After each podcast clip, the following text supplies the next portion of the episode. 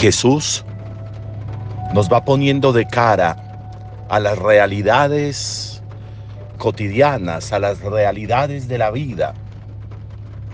Y nos va poniendo de cara a ellas, mostrándonos la verdad verdadera de esas realidades y de las transformaciones que se producen en el ser cuando de manera acertada o cuando de manera equivocada nos abocamos, nos acercamos a esas realidades.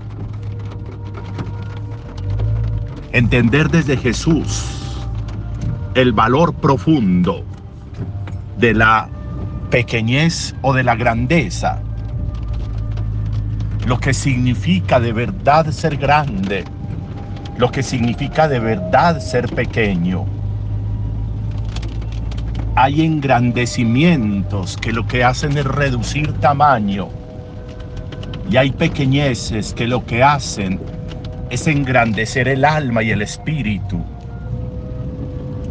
La realidad que nos trae el libro de la sabiduría, de cómo se pretenden grandezas, que lo que hacen es reducir el alma, el espíritu, la vida, el pensamiento, la presencia. Unas grandezas tan efímeras, tan pasajeras, que se vuelven solo una ilusión. Pero unas pequeñeces que se vuelven una conquista de la vida, que se convierten en una visión acertada de la vida que se convierten en promisión para la vida.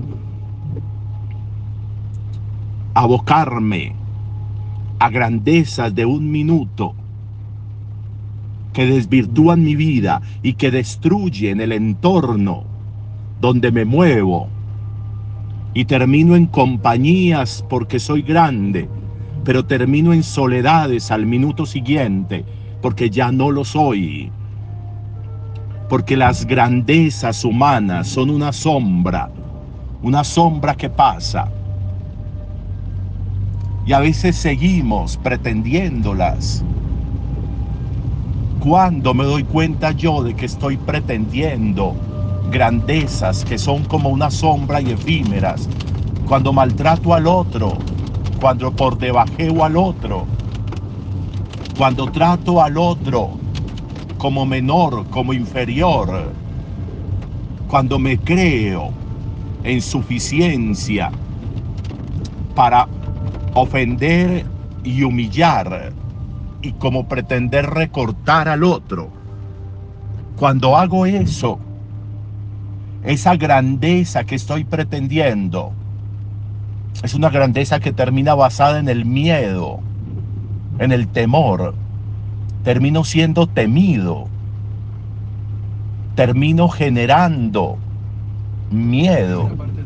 Y eso por ningún lado es una grandeza de vida y eso por ningún lado es una grandeza para la eternidad y eso en ningún lado es una grandeza de felicidad.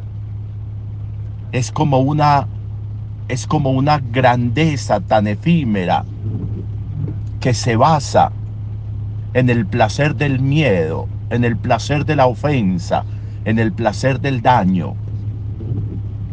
Y a veces nos ufanamos de eso. Y a veces nos ufanamos de, de, que nos tengan miedo. Y a veces nos ufanamos de que las demás personas nos vean a nosotros con distancia porque les generamos dolor esas grandezas tan efímeras, por ningún lado serán las indicadas. Cuando acojo, cuando la otra persona, incluso en condición de enfermedad, de dificultad, es capaz de acercarse a mí. Hoy encontramos a estos diez leprosos del Evangelio marginados. La sociedad los tenía marginados, alejados. Era imposible que un leproso pudiera acercarse a la vida social. Era imposible que un leproso pudiera acercarse al culto, a la fe. Era imposible que un leproso pudiera tener una vida común. Nadie podía permitir que un leproso se le acercara. Y encontramos a este Jesús que es capaz de acogerlos. A este Jesús que se deja acercar por ellos. A este Jesús que incluso en otros pasajes encontramos que toca al leproso para sanarlo. Y estos diez leprosos se ven reincorporados a la vida social. Estos diez leprosos están ahí siendo sanados por Jesús. Agradecidos o no agradecidos. Poco le importa a Jesús si son agradecidos o no. Lo importante es sanarlos, recuperarlos, rehabilitarlos, y por eso les pide que vayan y se presenten al sacerdote, porque el sacerdote tenía la facultad de restablecerlos mediante un acta a la vida social.